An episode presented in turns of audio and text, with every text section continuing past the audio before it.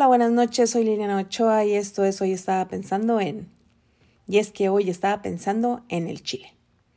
Y esto es pues porque México no sería México si no nos encantara el Chile.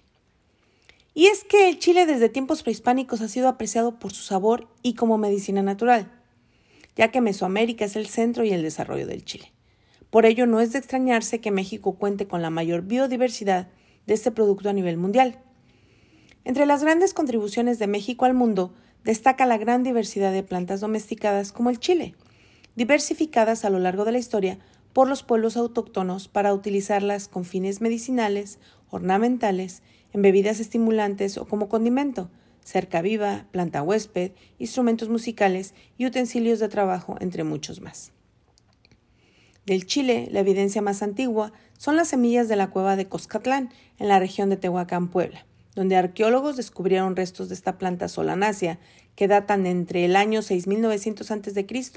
y el 5000 a.C. Hoy se conocen al menos 200 variedades criollas y 64 variedades domesticadas en México, para uso en una gastronomía que trasciende las fronteras, ya sea crudo, cocido, asado, frito, en salsas, moles, consomés, relleno e incluso en postres, y también con las aplicaciones medicinales que nos legaron los antiguos mexicanos.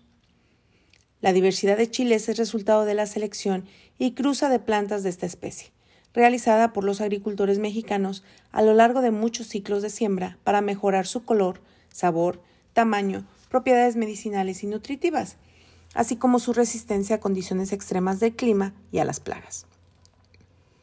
Estudios sobre este vegetal indican que es rico en vitaminas A y C, pero su compuesto principal, la capsaicina, es la causante del característico picor de este alimento en diferentes grados según la variedad. Entre sus propiedades medicinales, la sensación picante que produce es útil para la circulación sanguínea, reduce la formación de coágulos y el endurecimiento de las arterias, lo que disminuye la posibilidad de sufrir ataques cardíacos.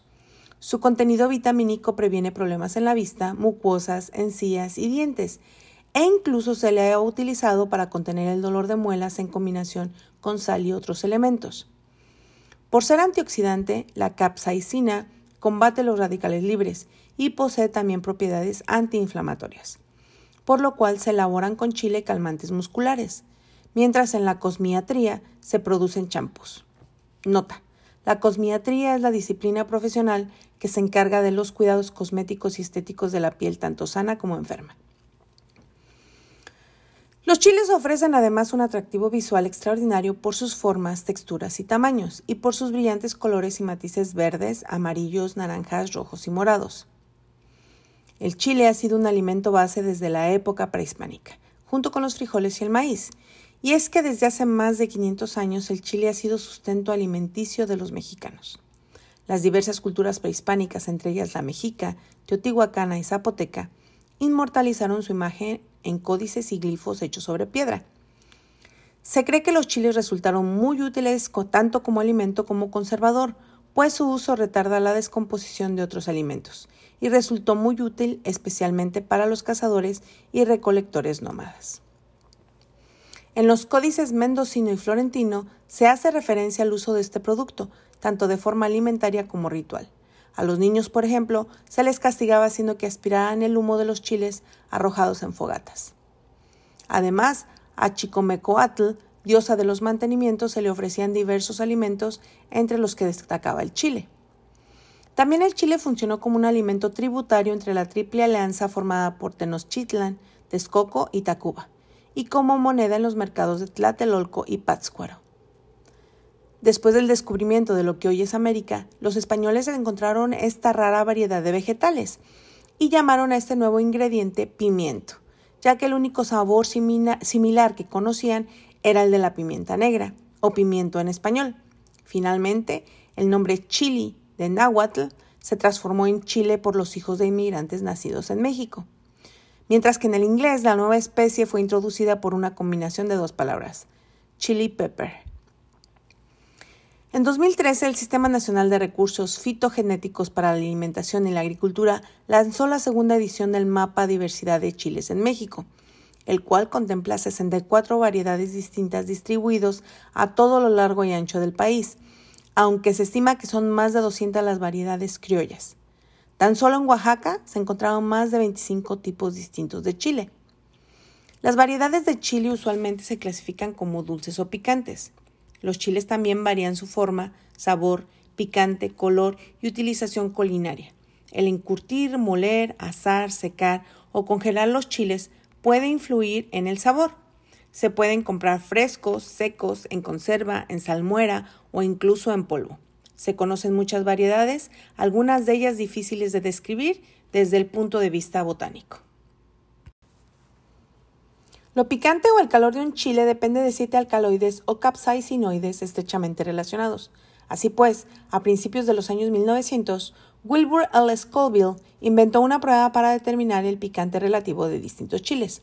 Es por eso que el picor de un chile se mide en unidades Scoville. ¿Y cómo reconocer si un chile pica más que otro sin probarlo? Pues para eso ha habido otras personas que han hecho subir a su paladar para poder elaborar la ya mencionada escala Scoville la medida universal de picor de los chiles. El chile tiene un denominador común entre sus componentes químicos, todos los chiles lo tienen, la capsaicina. Esta estimula los receptores térmicos de la piel y en especial las mucosas, provocando la conocida irritación, sensación de ardor e incluso alguna que otra lágrima. Entonces, desde el número cero, donde colocamos por ejemplo el pimiento verde, que es el que ponemos en las pizzas, hasta más de 15 millones de unidades Scoville, que sería la capsaicina pura. Todos los distintos tipos de chiles se clasifican según su ardor en la boca. ¿Cuál es uno de los más picantes, por ejemplo? Pues el chile habanero, un clásico imperdible de la cocina mexicana. Ahora bien, en México, chile es sinónimo de gastronomía. No le busques. No hay manera de entender la gastronomía mexicana sin el chile, que se empezó a cultivar en el país en regiones como las de Puebla, Oaxaca o Veracruz. Un dato curioso es que pese a que la comida española no es tan picante comparada con otras, fue el primer lugar fuera de América donde el chile apareció, obviamente gracias a los viajes de Cristóbal Colón. Y a partir de ahí, este pimiento mexicano picante tomó rumbo a otros países y regiones, donde se convirtió en la base de la gastronomía de regiones como China o la India. Ahora bien, el picante se come en todas las regiones de México, en todas, atraviesa todas las clases sociales e inclusive todas las edades. Los niños acostumbran a consumirlo desde chiquititos. Sus dulces típicos como los miguelitos, los tarugos, las cachetadas, las ollitas, las paletas, los pulparindos, todos ellos incluyen el chile entre sus ingredientes. Ahora bien, en México los diferentes tipos de chile pueden consumirse de dos formas, chiles frescos o chiles secos.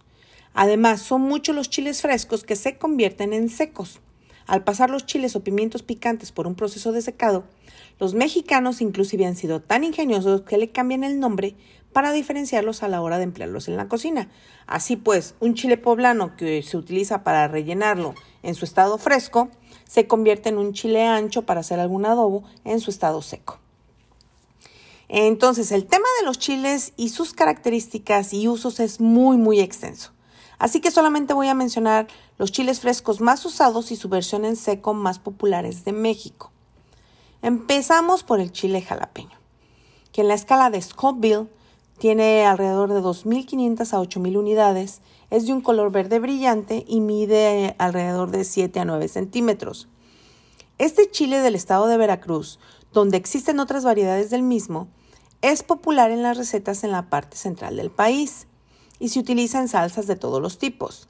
También son los chiles que se utilizan para preparar curtidos o en vinagre con zanahorias y cebollas, los cuales utilizamos para acompañar nuestras tortas y otros platillos mexicanos. En su estado seco, el chile jalapeño es el famoso chile chipotle.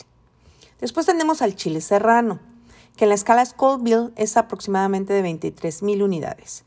Es de un color verde brillante y también se le conoce como chile verde mide alrededor de 6 a 7 centímetros y es uno de los más populares en todo México. Es usado en salsas crudas como la salsa mexicana, pico de gallo o bandera como la conozcas, en salsas cocidas, asadas y en los guisados de todas las cocinas de México. Aparte es muy común comerlo a mordidas. Este chile se cultiva en la región serrana del estado de Puebla, de donde obtiene su nombre, aunque también se cultiva en otros estados del país. El chile serrano, al convertirse en chile seco, se llama chile seco. Después tenemos al chile poblano, que en la escala Scoville tiene alrededor de 1000 a 1500 unidades. Es de color verde oscuro y mide un promedio de 12 centímetros. Los chiles poblanos son muy utilizados en la preparación de los chiles rellenos, ya sea con carne, queso, frijoles o cualquier otro tipo de relleno. El chile relleno más famoso en México es indiscutiblemente el chile en nogada. Cuando está en estado seco, el chile poblano se convierte en chile ancho. Después tenemos el chile chilaca. En la unidad de Scottville es alrededor de 1000 a 2500 unidades, es de un color verde oscuro y mide entre 15 y 25 centímetros de largo, o sea, casi lo que mide una regla escolar. El chile chilaca tiene usos muy similares al chile poblano, es de sabor suave y poco picante y cuando se seca se convierte en el chile pasilla. Después tenemos el chile güero o escatic y en la escala de Scottville es de alrededor de 2.500 a 5.000 unidades, mide unos 10 o 11 centímetros y es de color amarillo pálido. Este chile es muy utilizado en la gastronomía de la península de Yucatán y tiene un picor medio. Se utiliza de muchas maneras, ya sea asado, cortado en rodajas, servido con cebolla y limón como guarnición o como parte de guisados de pollo, pescado o mariscos. Y no tiene ninguna variante en seco, o sea, solamente se consume fresco. Después tenemos el chile pimiento morrón. El pimiento morrón existe en colores verdes, rojo, amarillo y naranja y es utilizado en guisos y también se come crudo en ensaladas. El pimiento morrón rojo es asado, es muy vendido en frascos o latas en conservas y en México se utiliza en la preparación de aderezos o mezclado con quesos y cremas para pastas y rellenos de sándwich. Es un chile que no tiene picor, e inclusive es casi dulce, por lo cual puede ser usado en una cantidad increíble de recetas y tampoco tiene su similar en seco, es decir, solamente se consume fresco. El chile verde o chile verde del norte está en la escala Scoville de 500 a 2500 unidades. Es de un color verde claro y mide un promedio de 15 centímetros. También es de un picor mediano. Es característica de Chihuahua, Sonora, Durango y partes del sur de Estados Unidos. Cuando madura, se vuelve color rojo y se convierte en el famoso chile colorado, que también se conoce como chile California y Nuevo México. Y es usado en guisos de los Estados Unidos, de Sonora y Chihuahua.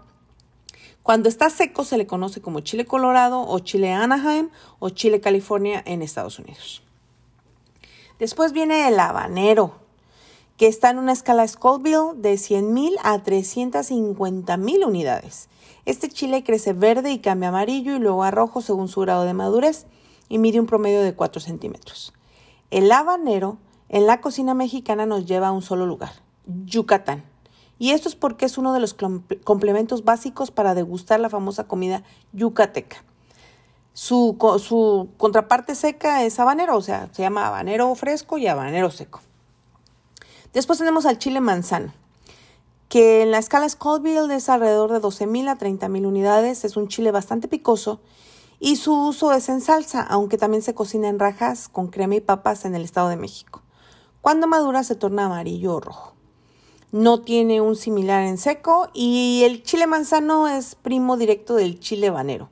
Es como la copia aumentada en tamaño, o sea, es más grande el chile manzano que el habanero, pero es mucho menos picoso. Entonces, es, es una variante.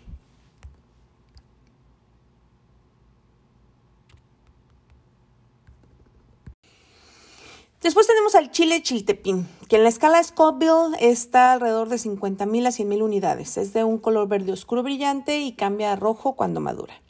Mide solamente entre un centímetro y un centímetro y medio aproximadamente y se le conoce con muchos nombres aparte de chile chiltepín. Se le llama chile de monte o chile piquín. Y es que en cada región de nuestro país tenemos algún tipo de chile muy pequeño similar a este. Y en cada región pues se le conoce con diferente nombre. Pero este chile, el chile chiltepín, tiene una peculiaridad, y es que aunque se han llevado a cabo algunos esfuerzos, el chiltepín es el único chile que no ha podido ser domesticado, es decir, no crece en invernadero. El chiltepín requiere de cierto tipo de suelo, humedad y sombra, condiciones que solo se las brinda el medio ambiente natural. Si un chiltepín se siembra en maceta, nunca tiene ni la forma, ni el color, ni el tamaño, ni el sabor de los que se dan en la sierra de Sonora y Chihuahua. Así pues, la recolección es por medio de sábanas que ponen debajo del árbol y esperan la caída que se da por maduración o por las lluvias. El precio Creo que es uno de los más caros en el mundo de los chiles nacionales debido a su demanda, tamaño y a que la recolección no es tan sencilla. Entonces, si tienen ganas de echarse un aguachile con chiltepín, pues júntenle su lanita porque sí les va a costar carito. Después tenemos el chile de árbol fresco, que en la escala Scoville tiene de 15.000 a 30.000 unidades. El chile de árbol fresco es de color verde brillante y cambia a color rojo cuando madura. Y después ya se convierte en el chile de árbol seco que todos conocemos y que es el que más consumimos cuando pues ya se seca. Y contrario a lo que su nombre indica, este chile no crece en un árbol, sino en un arbusto. Lo que pasa es que pues todos los chiles tienen una altura, ¿no? Y el chile de árbol crece en un arbusto que es mucho más grande que una mata de chile, pero no llega a ser un árbol. Pero yo me imagino que porque el arbusto es más grande que la mata de chile, pues le pusieron como chile de árbol porque es más grande. Este chile es un chile largo y delgado de aproximadamente 7 centímetros de ancho y es uno de los que más utilizamos en las salsitas de molcajete.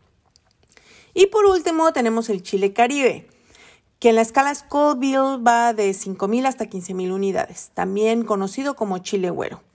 Se dice que sus versiones más pequeñas pues, son más picosas. Es un chile de color amarillo pálido y mide alrededor de 6 y 7 centímetros.